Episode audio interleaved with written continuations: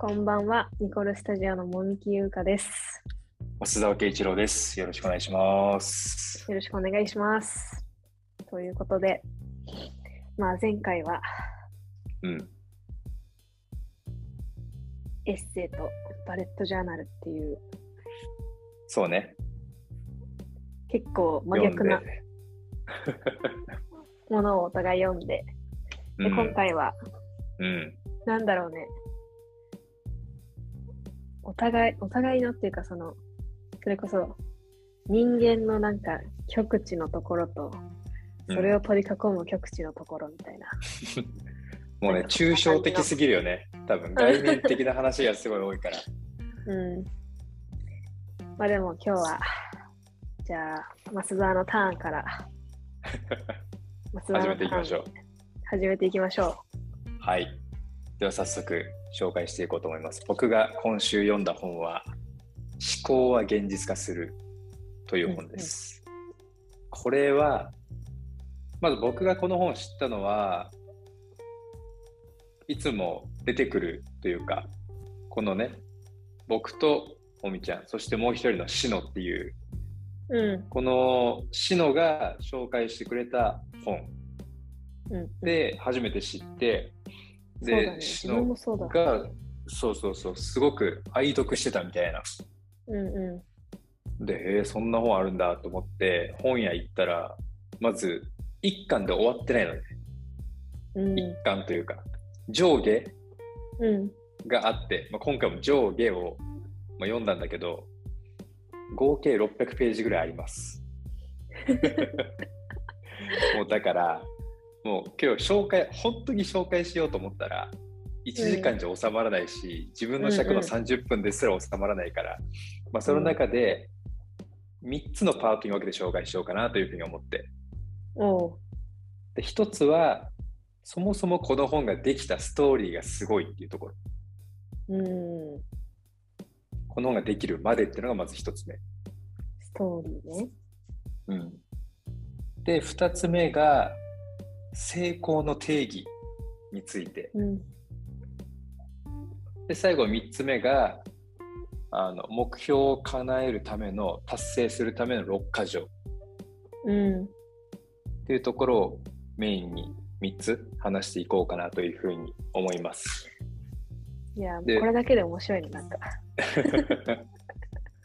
成功の定義とかね大体なんかいろんな本ってまあ成功するにはみたいなこと書いてあるけどそもそも成功って何ですかみたいなところからこの本は始まってるところがすごい面白い。でこの本ができた経緯がもう本当にすごくて結構いろんな本読むときに、まあ、その本ももちろんそうだけどその著者がどういう生き方したかとかそういったものの集約だと思ってるから本は。うん。そういったところも個人的にはすごく注目するポイントなんだけど多分これまで読んだ本の中で一番すごいなっていうふうに思うこのうん思。考は現実化するができるストーリー、うんまず著者がナポレオン・ヒルっていう人でこの人、まあ、若くしてあの成功者にインタビューしたいって思ったのが25歳ぐらいの時うん。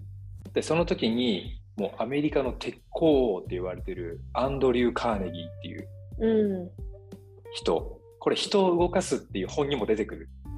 出てくるね。で人を動かすの著者がディール・カーネギーでカーネギーかぶりでちょっとややこしいっていう。そう、ちょっとね、同じ人なんじゃないかって思っちゃうんだけど、違うね。そうそうそう。違う人。だからこのアンドリュー・カーネギーはもう鉄鋼王でもういわゆるもう何？ありとあらゆる富と名声を手に入れた人、一代で築き上げた人うん。うん。もうその当時のザ成功者みたいな人だったの。でそのアンドリュー・カーネギーさんにヒル少年ヒル青年が25歳のうんヒル青年がインタビューに行きました。でこうやって話を聞いてるうちにそういえば俺は一つだけ残していないものがあるんだよなみたいな一つだけ手に入れてないというか、達成できないものがあるんだよなカーネギーが言いました。でそれは何かというと、自分の成功哲学をその世に残すことができていないみたいな。うん。そしたらヒル青年が、ぜひそれをやらせてくださいね。うん。言って、で、お前できるかみたいなこと言われたの。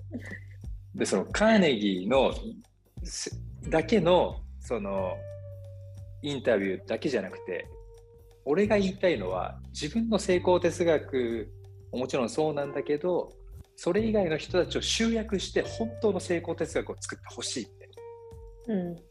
ことをヒルにお願いしたのカーネギー。うん。で、じゃあ分かりました、やります。で1問も払わないけど、1銭も払わないけどやるかって言われて、で、29秒考えて、ヒル青年。あーっつって、やります。うんで、この、で、成功者、いわゆるその、いろんなね、鉄鋼だけじゃなくて、いろんな分野の成功者、まあ、研究者とか含めて、まあ、成功した人に、あの人脈は手伝うってカーネギーが言ってくれて、その数なんと500名。すごい500名、500名の成功哲学がギュッと詰まってる。この本の中に。うそして、さらにすごいのが、かけた年月20年。ん。すごいよ。すごいよね。20年間かけて編纂した本ってないんじゃない？うん。いやその10。か執筆自体は、うん。まあ、1年とか2年とかかもしれないけど、そのうんバックグラウンドがめちゃめちゃ長い。うんうんうん。一人一人のおぎゃーと生まれた子が成人式迎えるまでの スパン、ずっとインタビューし続けるっていう、しかも一問も一銭ももらってないっていう、そこのストーリーがね、そうそうそう。でそれでもやるかって言われて、やりますって言って、やりきった、やりきったヒルが書いた本。だって、そのヒル青年は、ね、うん。それこそ今の自分たちと同い年だもんね、それを決断したうん。そういうこと、そういうこと。そこか今から20年間、うん。これにお金をもらうことなくうん。やり続けられるかってうん。聞かれたらね、そんなうん。29秒で答え出ないよね。でこれ1分以上あのかかった人には頼まないって決めてたらしいのカーネギー。うん。ずっとそういう人いないからって探し続けててたまたま現れたヒル青年に聞いたら29秒で帰ってきたからよしこれは手伝うってなってそこから始まったっていうのが、まあ、一応この本の始まりうん。で、まあ、20年かけて500名の人にインタビューして作り上げた本なんぼすんねんと思うかもしれないけどこれ上下合わせて1500円安いね。本当に。安すぎないうん。それ20年間500名の人にこうやってうんうんってインタビューしてたらお金も時間もええげつないことになるじゃんうん。それをねやっぱり本っていうのはギュッとまとめてくれてるしうん。改めて、まあ、このバックグラウンドを知るとその本の価値に気づけるというかうん。そういったことをなんかこう感じたそのストーリーの中で、うんじゃあそのさっきから成功成功っていうふうに言っているものの成功って何みたいなところがやっぱりあるじゃん、まあやっぱりなんだろう成功って人それぞれとか言うしうん。自分の中の成功って何だろうって言われてもなんかある程度ビジュアルは描けてるけど言葉にできていないというか、頭の中になんかこの成功してる感じの風景は思い描けるやん、例えばサッカー選手やったらトロフィー持ってわーってなってるあの瞬間みたいな、じゃあそれを言語化したら難しいなっていううん。のがあってこれをねバチッとこの本言語化してくれてますっていうのが今から話すパパート22パート目。成功の定義とはっていうのがうんうん。バッチリ書いてある。こんなありがたい本はないね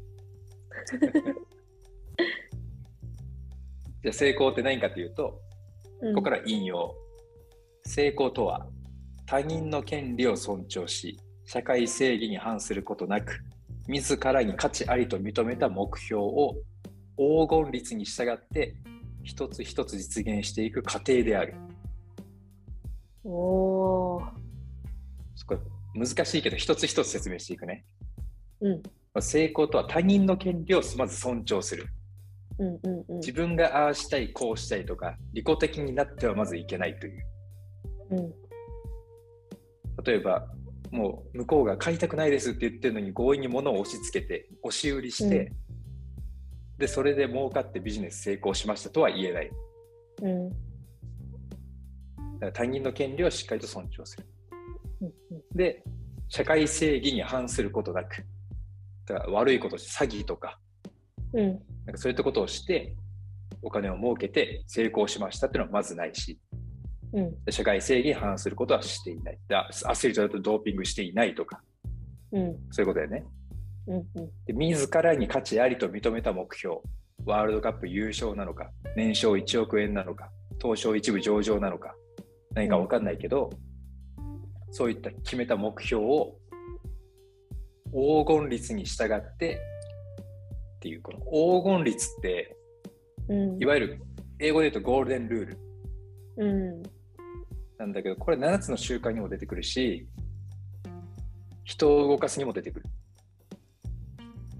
なんかもアメリカの何？義務教育で習うんかなぐらい。なんか自己啓発本には出てくるなっていうふうに思ってて。これはうん。黄金率って言ってるけど自分がしてほしいことはまず人にしましょうっていうただそれだけうん。それがゴールデンルール、なるほど。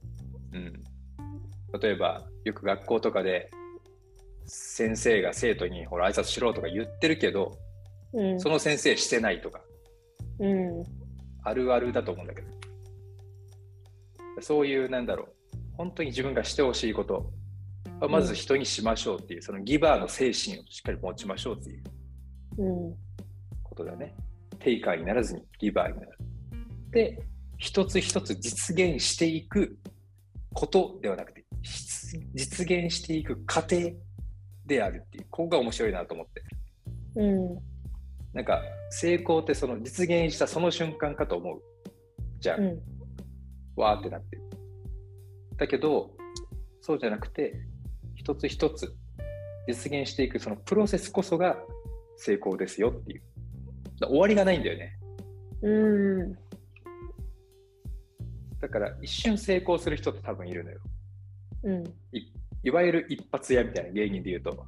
うん。うん。でもその売れ続けるってやっぱり難しいし、うん。チームも勝ち続けるって難しいじゃん。だうん。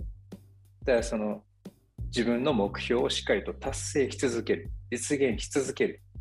それも他人の権利をしっかり尊重して、社会正義に反することはしなくて、黄金列に従ってやっていくっていう。これが成功です。なるほどな。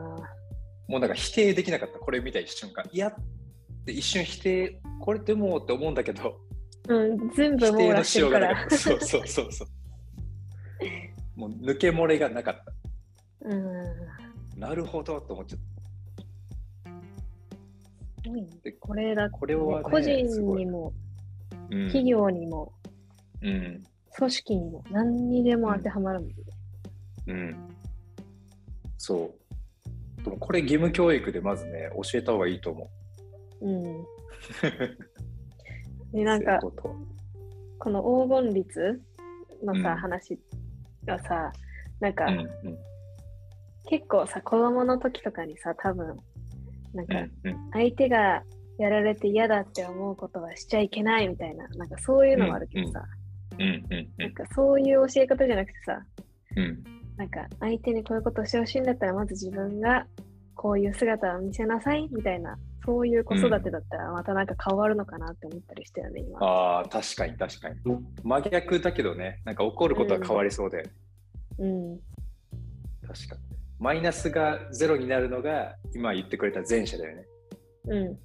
自分が嫌ってことは人にしちゃダメだよっていう。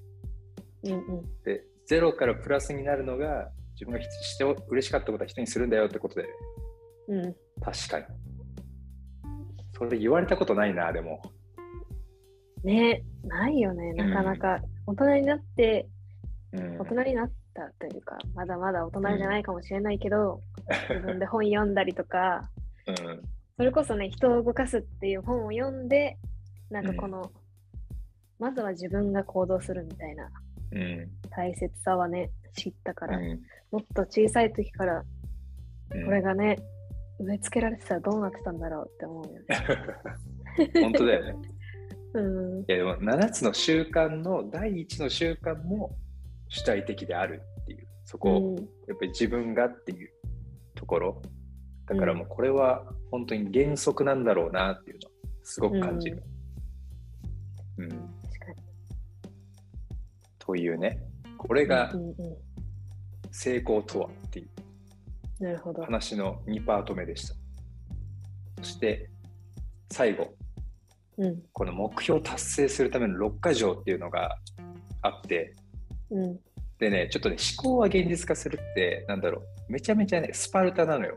ずっとうん終始。なんか読んでて、そうだね。そうそうそう。モチベーション上がる、めちゃめちゃ。うん。本当になんか火がつくというか、うん。定期的にあ読まないといけないんだなっていうふうに思うんだけど、火が消えそうな時に、うんもう一回火をつけるために。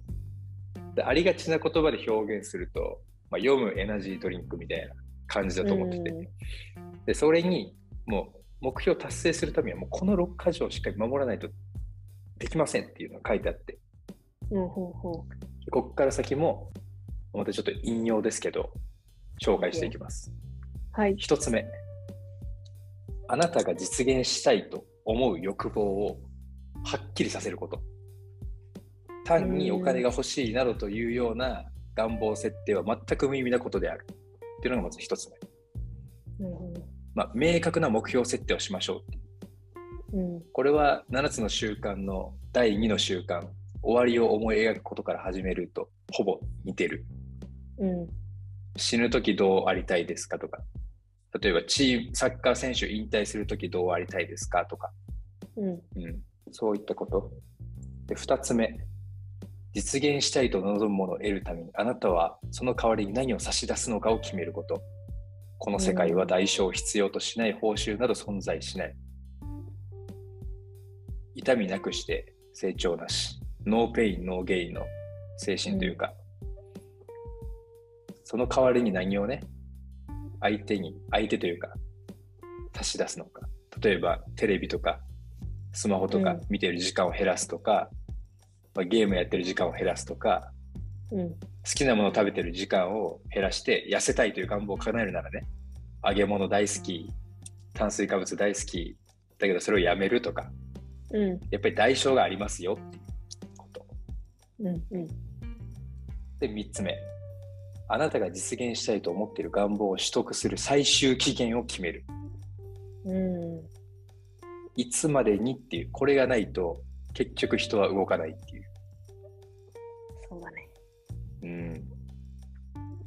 で最終期限を決めたら4つ目。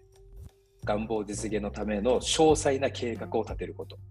そして、まだその準備ができていなくても迷わずにすぐ行動に移すこと。これはだから最終期限が決まったらそこから逆算できるじゃん。うん。例えば来年の1来年の今日までに5キロ痩せるとか筋トレだったら5キロ増やすとか。うん。なんとか大会で優勝するとか。でそれがあったらそのプロセスをしっかりと細や細やかにこう緻密に計算して逆算して計画を立てていくっていう。逆算して今日を生きるっていうことをしていきましょう。うん。で5つ目、まあ、これはまとめみたいな感じなんだけど、まあ、実現したい具体的な願望とそのための代償最終期限計画。以上の4つを紙に詳しく書くうん。ってのが5つ目。だ今言った4つを書書くっていう。書くというアウトプットをするで可視化する。で6つ目。この紙に書いた宣言を1日に2回起床直後と就寝直前になるべく大きな声で読むこと。この時あなたはもうすでにその願望を実現したものと考えそう自分に思い込ませることが大切である。うん本当にこれだけですかっていう。読んどなんかめちゃね、シンプルだけど、多分誰もやってない、うん。これ。声に出すってね、なかなか、その一人の環境ですら難しい、なんかうんやらないよね。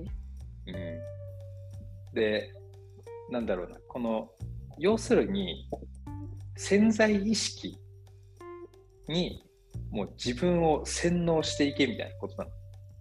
うん。でよくなんか、なんだろう、例えば、車がめちゃめちゃ欲しくなったら、今まで何ともなく歩いてた道路を、なんか、ああの車かっこいい、あの車かっこいいとかなるし、うんうんうんうん。で、子供ができたら、あ今まで何ともなかったけど、そのベビーカーが目に入ったりとか、うん。飲食店をやろうと思ったら、今まで気にかけなかった飲食店の細かいところ気がついたりとか、何かその、やろうと心の中で決めるだけで、世界の見え方が変わりますよねっていう。うんうんインプットの質も変わるし、量も変わる。だから、なんかそれと全く同じで、これをなんか、よく自己啓発本とかで言われる引き寄せの法則みたいな言うんだけど、まあ、頭の中で考えたら、まあ、それが勝手にこう入ってくる。どんどんどんどん情報が。で、あとはそれを叶えていくために実現していきましょう。でも、ただ実現していくのは難しいですよねっていう話になって、で、うんこの6つプラス、実は1つあって、でそれは大事なのは、マスターマインドを持ちましょうって書いてある。マスターマインドね。これ、マスターマインドねってなる人何人いるの？めちゃ少ないよ、これ。皆さん、マでスターマインドなんですよ。そう、マスターマインド、まさに。で、これは、この前の橋本早苗も言ってたけど、橋本早苗も自己啓発、あ、違う、啓発録の中で、交友を選ぶっていう、うん。まあ、身の回りの友達を選びましょう、人を選びましょうっていうことを言ってたけど、まさにそれで、マスターマインドっていうのは、まあ、2人以上の何らかの願望とか目標を持った人間の集まりのこと。うん。っていう。だから、要するに、高め合える、切磋琢磨できるうん。親友みたいなのを持ちましょう。やっぱり人間って一人ではうまくね、うん。なんだろう、成長できないし、孫悟空はピッコロがいたから成長できたし、あ、ピッコロじゃないや、クリリンだ。あの時の。ドラゴンボールよ見てないからわかんないわ。孫悟空が亀仙人のもとで修行するときには、うん。こう、まあ、仙人という、まあ、ここ、この人みたいな人がいて、うん。で、そのもとでもう同期みたいうん。なので、クリリンがいたの。なるほどねそい。そいつと一緒にこうやって一緒に山走ったり、畑耕したり、いろんな修行をして強くなりましたみたいなシーンがあって。あ、じゃあ、スラムダンクでいうところの桜木花道とルカワみたいな。俺、スラムダンク見てないわ。お互い、お互い。お互い噛み合わない。だけど、まあ、聞いてくれてる人に噛み合ってもらったらいいかな。ね。うん。なるほど、そ。うそうそう。そうそうそう。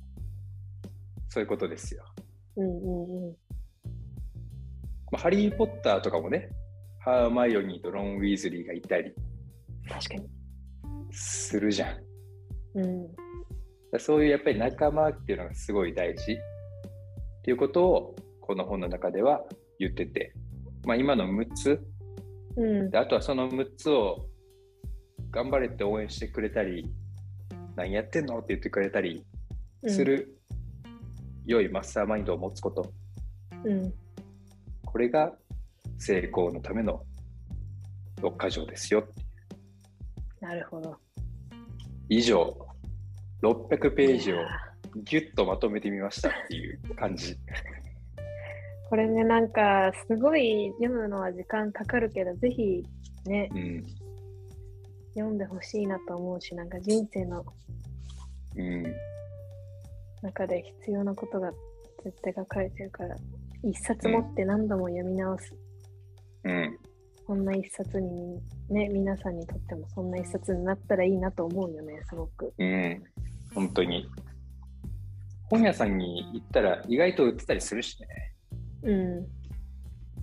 そうそうそう。本当に何かこう、目標、叶えたい目標がある人、で、それがまだ叶っていない人とか、もっと頑張りたい人には、本当に心からお勧めできる一冊です。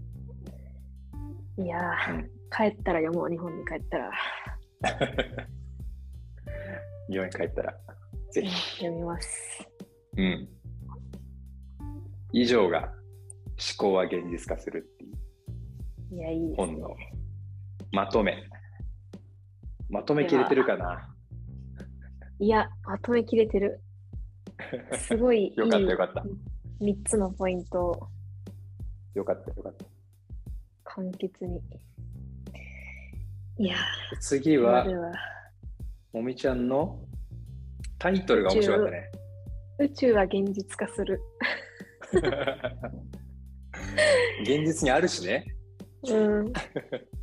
で、本のタイトルは、眠れなくなるほど面白い宇宙の話っていう本で、いやまあ、読んでてる、確かに眠れなくなるなって感じるから、毎回毎回、今日はここまで、ここまで、みたいな感じで止めて 読んでて、で、本読んでて、で、本の中で、えーじゃあこれはどうどうなの？みたいな、これはどういうこと、みたいなのを、同時になんか、その、パソコンで調べて、うん。ああ、そういうことなんだ、みたいなとか、おああ、だからこうなんだ、みたいなのも、同時にやってたから、ー。えなんか、この本を、その、うん。今の思考は現実化するみたいなまとめ方で話すのは、なんかうん。めちゃくちゃ難しいなと思って、うん。ちゃんとなんかこう時系列があるからこそ難しいなと思ってて。だから今日は、まあ、ね、あの、オードリーの若林さんも、あのうん。ね、漫才でさ、ネタを書く人と、ネタを受け取る人の差でさ、うん0から1と1から100は別の話ですみたいな、まあ言ってるけど、はいはいはい。その宇宙の誕生、0から1のうん。話を今日はしようかなと思ってる。おー。宇宙の誕生ね。そう、宇宙の誕生、地球の誕生かな、はいはいはい。宇宙と地球の誕生について、なんかうん。4つぐらいのテーマテーマというか、はいはい。で話そうかなと思ってます。はい。お願いします。なんか本当わ、もう読んでてワクワクしちゃうから、話しててワクワクしちゃって、多分まとまらなくなっちゃいそうな気がする。とりあえずまそれもあ、含めてね。うん、よさよさ。じゃあまず、まあ、宇宙ってどうやってできたのっていう。話。はい。なんかまあ、地球ができたとか太陽がとかっていう話はまあまあ、わからなくはないんだけど、でそのうん宇宙ってどうやってできたのっていううん。ので、一番最初に、無からできたって書かれてて、え いや、まあ、され確かに、0から1じゃないと何かできないし、無から始まるのはわかるんだけど、ー、うん。無からできるの？っていう。無からできるの、本当に。そう。で、まあ本当に宇宙の中で、なんか例えば分子とかうん。原子とか、本当にいろんな細かいものも全部含めて、うん。今分かってるものって多分、本当に、なんだっけな、15%から25%ぐらいしか分かってないのかな、多分、え、人間って。で、全然分かってない。なんかこういう存在があるんだけど、うん具体的にどういうものかが分かってないみたいなのが、うんそこからまたなんか10%か20%ぐらいあったのかな、確か。で、残りの60%とかから70%ぐらいは本当にもう全く分からないみたいな世界だから、本当にその、まだまだ分からないことがたくさんあるっていう前提でこれは聞いてほしいんだけど、はいはい。その無っていうところからインフレーション期っていうのが始まって、なんかこう、はいはい。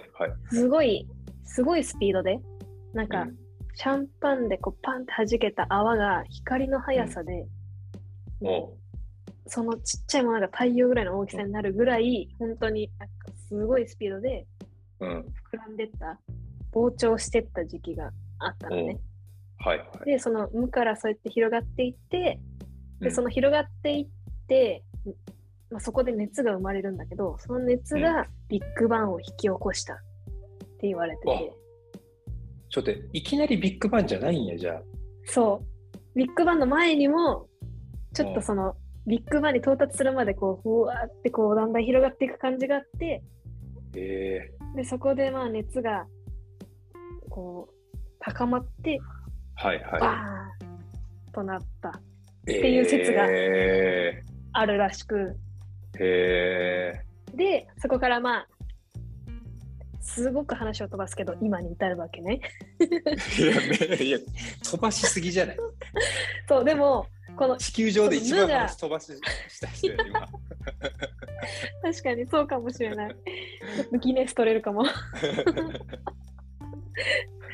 まあでも、その今があって、じゃあその無が何年前だったかっていう話なんだけど、うわ、気になるな。これが138億年前って言われてて、138億？もうよくわかんないよね。逆に近いとも感じるわ。なんか意外と、あ、そういう単位なんだみたいなうん。感じにはなるけど、まあ、1億年ですら計り知れないのに、138億年って考えて、まあ、まあまあまあ、まあ、138億年前に無からはい。始まり、まあ、今に至ると。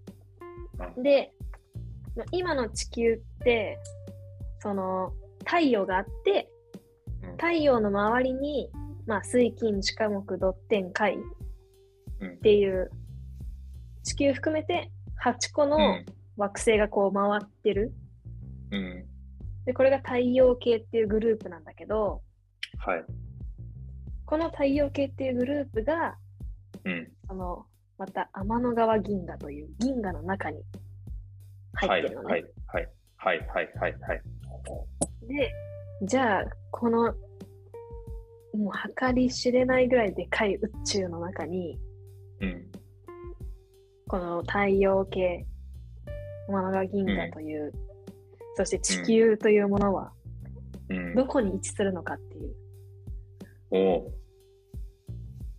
はい。ってなると、うん。宇宙の中心からおよそうん。2万8000光8000光年の距離にあるらしくて、ちょっとなんかとしないんだよな、さっきから。なんか読み慣れない字の流れだからさ、ちょっと噛んじゃったけど、2万8000光年。はい。っ光の速さで2万8000年ってことかな？てことだよね。うん。の距離にあるのね。だから、は本当に宇宙の片隅にあるの、地球って。あ、そういうことか。含め。そえ、だって、ちょっと待って、一回今の話整理すると、う。うん。今、138億光年、バーって広がってるわけでしょ、今。ビッグバンから。ねってことだよね。光の速さバーって広がってて、そうそうそうそう。で、その中の2万8000光年中心からね、そう。もうもう西とか東とかいう概念ないかもしれないけど、2万8000光年のところにあるし、そう。って考えたらもうこの138分の138億分の2万8000ってことでしょ？かな？なんだからこの先にもこの先にもあるかもしれないしとそうそうそうそうそう。そう。やば。そう。まあでも、宇宙で考えると地球は全然中心から外れてて、もう宇宙の片隅でっていう、田舎？田舎ってこと？いわゆる田舎だね。うんと何もない田舎みたいな。そうだから、なんか、なんかこれを見たときに、うん。まず一つ目のね、なんかまあ、うん。こう宇宙視点で考えると、こうだな、みたいな、今の自分を振り返ると、はいはい。なんかいかになんか地球がすごく自己中心的で、かうんつその中にいる米粒みたいなものたちが自己中心的で動いてるのかってなんかすごい考えさせられるというか、あーすげえなんか地球全体田舎者なのかよっていう。初めて地球を田舎と呼んだわ。そう、だからそれはちょっとなんか、宇宙視点で考えると、あ、なんか、自己中心的だったなって。なんか自己中心的にならないようにって、普段生活してても、宇宙視点でこうやって振り返ると、うん。あー自己中心的だなってなんかこうね改めて思わされたうん。出来事の一つ、うん。まあこれが一つ。うん。うん。はい。でまあこれがその地球がどこにあるかって話だったんだけど、うん。まあ、そのじゃあ地球ってどうやってできたのっていう話で、うんうんまあなんか微惑星とかっていう本当に小さな惑星たちがバーンってぶつかったり、うん。それがくっついたりっていうのを何回も何回も繰り返して、うん。で、えっ、と、それがこうだんだんだんだん大きくなっていって、でそこでこう、まあ、衝突と合体を繰り返すから、そこうん。摩擦が生まれるわけなんだけど、うんはいはいはいはい。でその熱で、その微惑星のうん。こういろいろなものが溶けるわけ、その熱で。で、その熱でもなんかこう溶けきらなかったうん。あの重い金属たちがどんどんどんどん真ん中に集まっていってそれが核となり重力となっおーえー面白。たそう。で、まあ、これがその衝突と合体微惑星の衝突と合体がだんだんまあ収まってくるとうん熱もだんだんこう冷めて、うん。ってなると雨が降ってきて海ができたらしい、えー、スケールでか。でかいよね。スケールでか。すごいよね、えー。これ。すごいわ。もうその、何、衝突してるペースもさ、多分今こう、この感じで喋ったから、なんかこう、ガンガン、ガンガン、もう5秒に1回ぐらい衝突してる感じかもしれないけど、実際100年に1回とかそれぐらいでしょ？あーなんかその最初最初の衝突かわかんないけどその衝突し始めてから、その、まあ、今の地球じゃなくてなんか原始地球？まあ地球のなんて言うんだろう。いわゆるうん。ベースみたいなのができた。最初のその地球って言われるベータ版がね。形、そうそうそう。までがうん。100万年。100万年。でまあ最長で、まあ、ここはちょっと幅があるんだけど、100万年から1億年かけてこのうん地球、最初の原始地球ができたと言われててで、幅ありすぎでしょ。まあ、これがそのうん。宇宙宇宙の宇宙じゃないや地球がこう生まれ始めてからできるまでが1億年ってことははいはいはい。その宇宙ができるできてから今までの138億年の中の1億年だからまだ地球の歴史うんとしては本当138分の1。1。1すごく短い。1億年かけて地球ができたのに宇宙歴史の中では138分の1でしかない。スケールでか。っていうのをうん。知ると、またこの2つ目の、この宇宙視点で考えてみると、うん。まあなんか一日一日を大切にしなさいとか、はいはい Life はい is。short とか言うけど、うんめっちゃ短い。自分たちの人生って。100めちゃ年時代、長い、長くなりました、長くなってます、言ってるけど、Life is too short ってことね。めちゃくちゃ短い。Life is too short to live だよね、ほんと。めちゃくちゃ短い。でも、この一日とか、ほんとこの人生をかけて何かを成し遂げようとしてる人間って、うん。なんか、ね、本当に宇宙をさ、支配してるなんかさ、ね、神様みたいな、サノスみたいなやつがいたら、本当に可愛い、可愛く見えるんだろうなって思う。確かに。なんかね、なんかこう、金魚飼ってるとか、なんかそういう感覚なんかな。あ、そう、そうう。いう感覚アリンコがせっせせっせ働いててみたいなね。そうだからうん。いや、すげえな。本当に短いんだなって思っうん。たし、うん。でもまあみんな可愛いなってなんか思ったよね。人間。どんな感想なんだって。一回だけ宇宙行ったん？いや、とりあえず思考だけ宇宙に行ったかも。思考だけね思考だけ宇宙に行ったかもしれない。そうそうそはいはいはう。い。で、まあこれが2つ目。で、まあよく月って地球と兄弟だとかってはいはい。いう話になったりすると思うんだけど、その1億年かけてできた原始地球に一回その巨大な原子惑星がボーンってぶつかってきた。乱暴だね。うん、バーンってぶつかってきて、うん。で、その地球と月の関係で、うん。その3つ説が最初にあって、はい、地球が、地球から一部が抜け出てきて月になったみたいなパターンと、はい。その衝突してなんか、うん。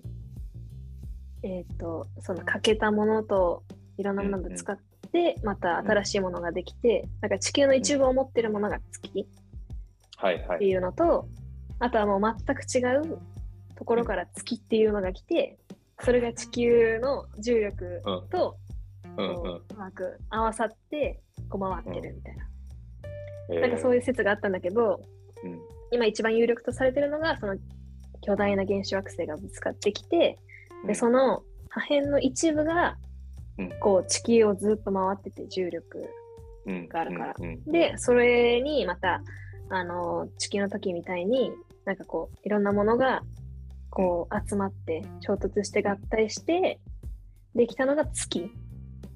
はいはい。だから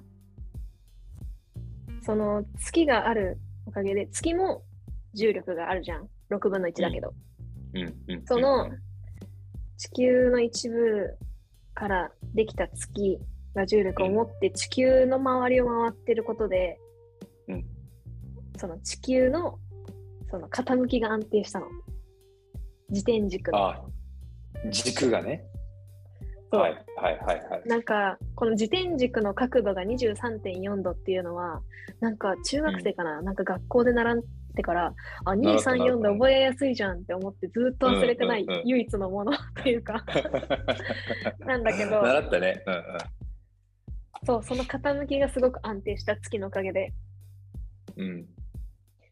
でこの月の作用月の重力の作用というかそのうん。この自転軸をこう安定させることができなかったら、うん地球って1日8時間でいこう回り続けて、でってなるとその海の流れとか天候の変化とかも、うん。そのいわゆる3倍になるのかな？24時間だったものが8時間になるから、のはい。速さで回っていくからえもうすごいことになるわけよ。忙しいね。そうだから その月があることで今こうやってゆっくり24時間かけて回ってるっていう。そうだからそう月に感謝しないといけないね。そうだからそのうん3つ目っはいはい。ていうのが、これから多分月の見方が変わる本当に空に月があった時に 合唱したくなるね。そうなんか多分これからみんな月を見たくなるんじゃないかなと思ううん。だってみんな時間がない時間がないってあちこちで世界中で言っててそうもう月がなかったら3分の1やでみたいな。そう そうだから月を見て、あ地球はゆっくり回ってるんだなって思ってうんうんうん。なんか月を見てほしいなと思うし、うんうん。まあなんかね月あ月がないと地球もうん。こうやって正常ではいられないってなるから、うん。そうなんかちょっと見方が変わるなって月の見方が、うん。今までもなんか見てたけどうん。ちょっと見方が変わるなと思って。うん。でもまあなんかこの月もうん。こうやってなんか地球とセットで考えられてるけどうん。月って地球をこう、綺麗に丸に回ってるんじゃなくて、うん楕円形で回ってんのね。はいはいはいはいはい。だから、うんその、ちょっと月が遠い時その、うんうんと、月が近い時っていうのがあって、うんそれがその海の満潮とかああ、そういうこと。関わるんだけど、その月が、えーっと、1年に3センチずつ地球から離れてってるのね。え？怖い。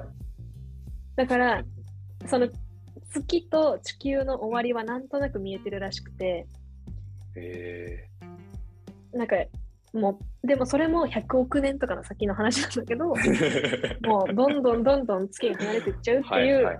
未来もあるらしく、だからう今、月と一緒にいられる、うんその地球に住んでる自分たちうんがどれだけありがたいことかっていうのを思いながらうん月を、まあ、見るのも一つ。ずっと一緒にいられないんだなっていうね。そうそうそう。えそうー、面白いね。そう。で、最後ですね。まあ、そんな地球うん。に、こう、生命が誕生したわけですけど、私たちはい人間が、うん。まあ、その人間ができるまでも結構だいぶはしょってるけど、うん。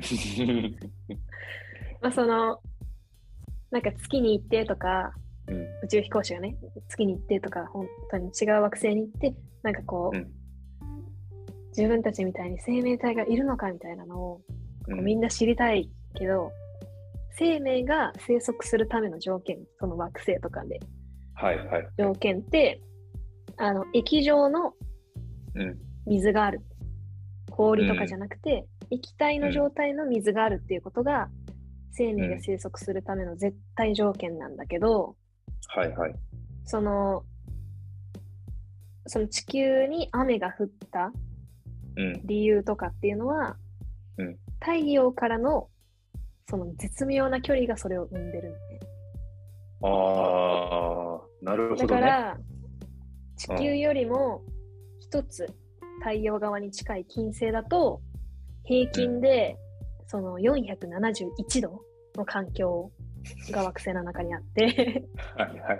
で地球よりも一個その太陽から遠いところにある火星だとマイナス28度が平均らしいのね。あそうだから、本当に液体状の水あ、がうん。こう存在できるっていうのが、うん。唯一このちょうどいい距離にいた地球だけで、なるほど。で、地球はだいたい平均 10, 10度前後みたいなのが書かれてるんだけど、えうん。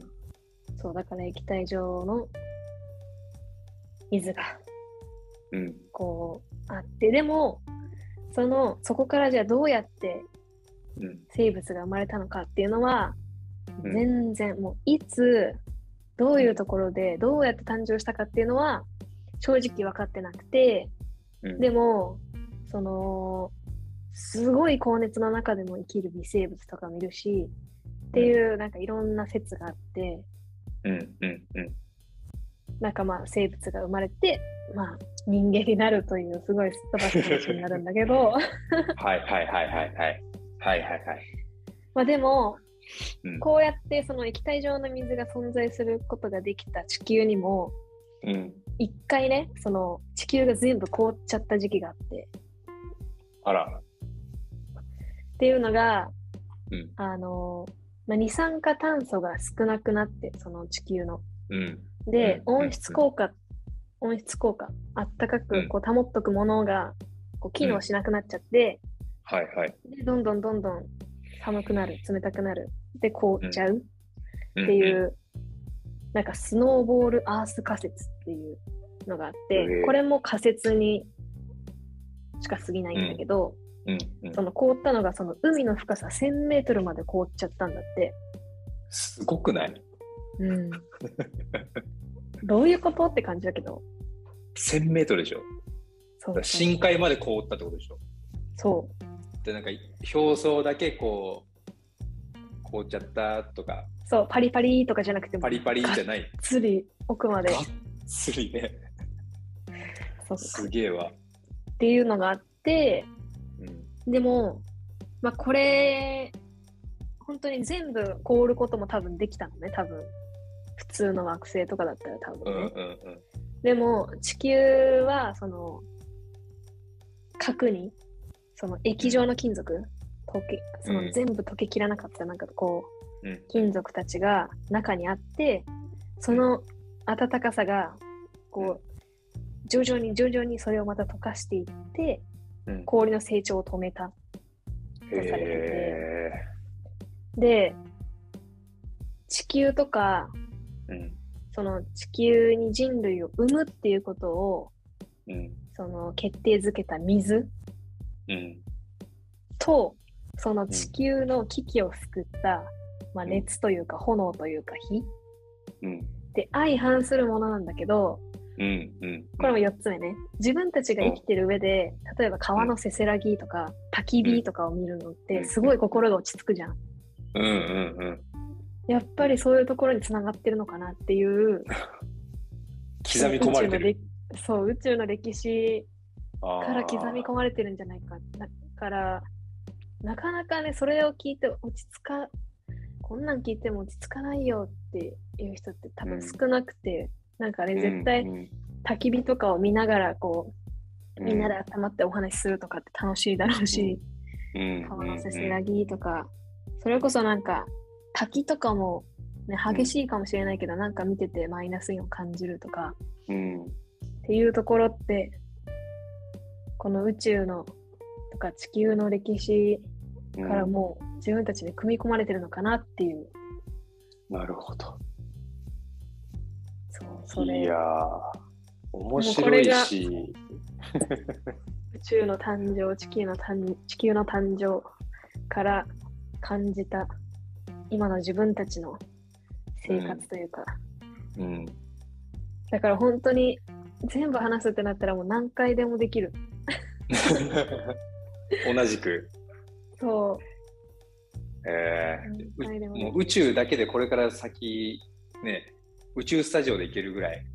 る本当に 宇宙スタジオで行けるぐらいそうまだまだ一部だからこれって本当最初のうん。いや、すごいよね。眠れなくなるっしょこれはこれ眠れなくなるね。てか、普通に読みたいと思った。うんシンプルに。この本が Kindle でちょうど無料で読めて、でえ。この眠れなくなるほど面白いシリーズってまだまだあって、宇宙以外ー、にも、うんうん本当に何個だろうな10個から20個ぐらい多分あって本当にいろんな話があったから、ちょっとそれは他のも読んでみようかなとも思っててうんうん。結構本の構成とかもその短く分かりやすくまとめられててうんでそこまでレベルが高すぎずうんこうみんなが入門としてこう入りやすいような内容になってるから、ちょっとそれは宇宙の話を気になったら読んでほしい。まあ、いや、すごいわ。本当になんか、今の話を聞いてるだけで、自分ちっぽけだなと思うし、うん、で、Life is, さっきも言ったけど、too short だし、うん、だからこそ今この瞬間って大切にせなあかんなと思うし、うん、うん。地球そのものもだから終わりに向かってるってことだよね。そう考えると。そうだね。でやっぱこの世の中に、なんだろう、永遠ってないというか、ない。人は必ず死ぬし、花や葉っぱは必ず枯れるし、うん、地球すらも一回スノーボールになるし。そう。何があるかわからない。いきなり本当に惑星がぶつかってくるかもしれないし、それが自分たちの人生に置き換えて考えてみたら、なんか知らない、知らなかったのに、なんか素敵な人との出会いがとかあるかもしれないし、うん逆にもしかしたら事故に遭っちゃうとか、なんか本当にうん、何が起こるかわからない。いやそうだね。うん、地球、地球宇宙、すごいわ。えいやなかなかね、やっぱ意識しないじゃん、普段。やっぱりこの、一日一日とか、うん。意識しても1週間とか、なんか、なんだろう、マインドフルネスとか、瞑想とかをこうやって座って行った時によくあるのは、昨日のこと、今日やることとか、1週間の予定とか、自分の思考の癖としてすごい多いなってことに気づい気づいた。の。うん。だからやっぱりその宇宙の起源とかさ、うん。自分がこうなりたいとかっていうこのビジョンをしっかりと描くうん。ってことはなんだろう。自分の思考の枠にあるものだからこそ意識するといや今の自分ってちっぽけだなって思えたりとかネガティブな場合はねうん。ちっぽけな悩みだったなとかもっと頑張ろうとかって思えるからいいよね。うん。うん。一回ね飛び出さないとね枠を、うん。マジでこの1週間で1回宇宙行ったんですかっていうような話し方してたわ。本。当に。一回ちょっと月を歩いてきたぐらいの気分で喋ってたわ。地球は青かったっつって。うん。いや、すごいわ。面白い本だったわ、こいやれは。二つとも面白い本だね。二つとも読んでほしい本だね。うん。もみちゃんの読んだ本は、もうかなり、もうめちゃめちゃ昔に戻るというか、うん。めちゃくちゃ昔。ね。もう、一番端っこじゃん。うん。本当に。昔々のレベルじゃない。Once upon a time とかのレベルじゃない。